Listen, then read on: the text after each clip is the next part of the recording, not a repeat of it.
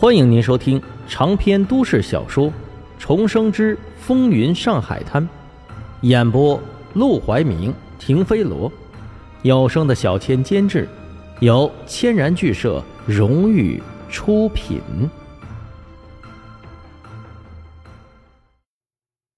第六十八章，他不想再杀人了。沈梦生皱起眉头，看了眼马路对面荣邦的那些人。他们也个个都拿着武器，明晃晃的刀刃在阳光下格外耀眼。正如阿广所说，他不杀人，别人就会来杀他。难道今天又要破杀戒？黄振义冷着一张脸，回头看了看人数，确定他的手下都来的差不多了，这才慢慢的举起手来。马祥生已经做好了冲刺的准备。眼中的杀气遮也遮不住。就在所有人都平息，等着黄振义一声令下，他们就要大开杀戒的时候，沈梦生忽然走到黄振义的身旁。黄老板，我有几句话想跟你说。现在不是说废话的时候，有什么话回去再说。老板，眼见黄振义怒气勃发，沈梦生的额头上布满冷汗，他强硬的喊了一句。引得周围人都朝他看过来。我现在就要说，所有人都等着要去干架了。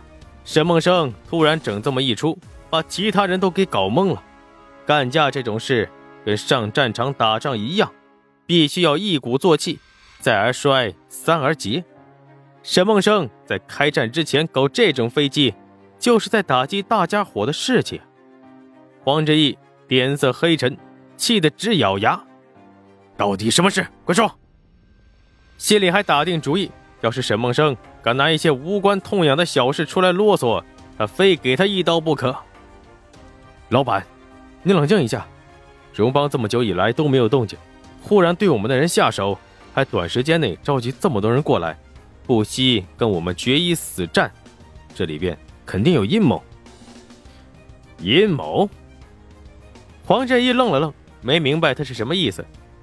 而一旁的人就非常的不痛快，他们能有个屁的阴谋？一个小帮派，在我们眼里就是个芝麻绿豆，就是个阴谋。只要我们干掉他们，他们也只能去棺材里面耍阴谋了，怕个屌啊！就是，你要是怂了，就找个老鼠洞躲起来，别他娘当我们办事。阿广也上前拽了拽沈梦生的袖子，暗示他不要在这个时候多嘴。现在所有的兄弟。都恨不得把对面的人大卸八块。他说的这些话，就算是有道理，也得挑时候说呀。现在说这些，太招恨了。然而沈梦生却坚持的看向黄振义：“老板，你冷静想想，荣邦为什么敢和我们拼命？他们肯定是有靠山。整个上海市，谁能给他们底气？谁敢做他们靠山？让他们和荣叔作对，在这里搞这么大事。”谁能罩着他们？此言一出，满脸不耐烦的黄振义总算是冷静了下来。他眯起眼睛：“你是说陆连魁？只有他了？”哼！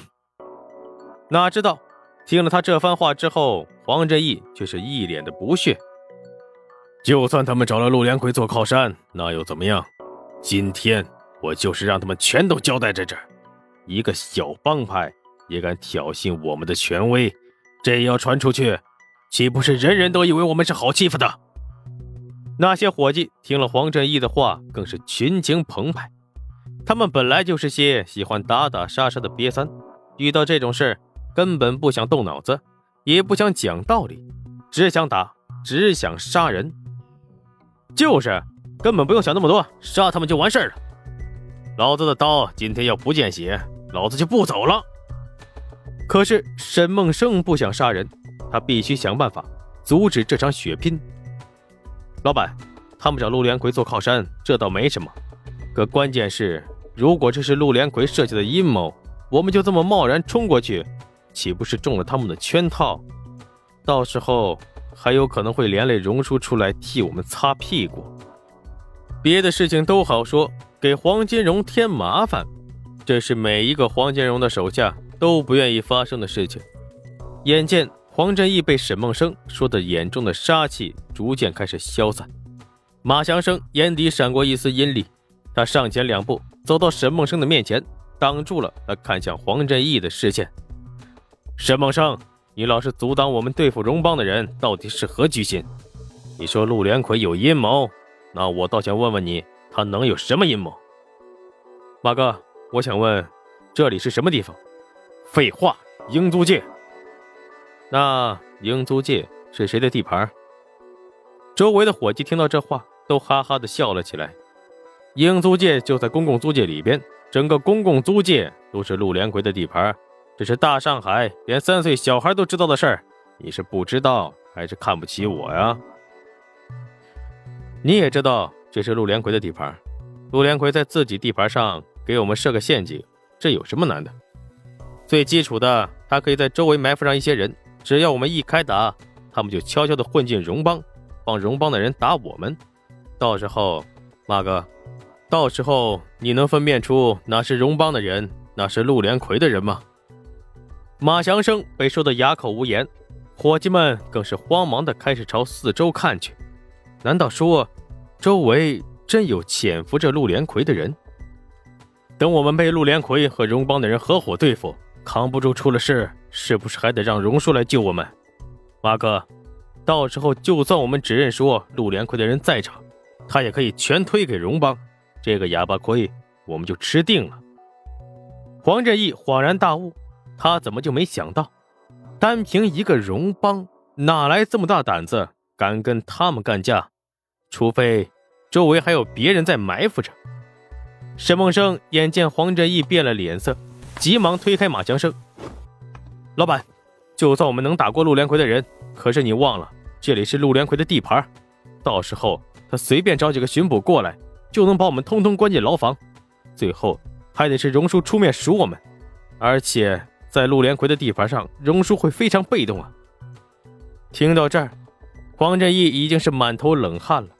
就是这个道理，他在这里逞能是小事，输赢也是小事。可如果到最后连累的黄金荣要给他擦屁股，那他……罪过可就大了，该死，他实在是太冲动，差点上了荣邦的当。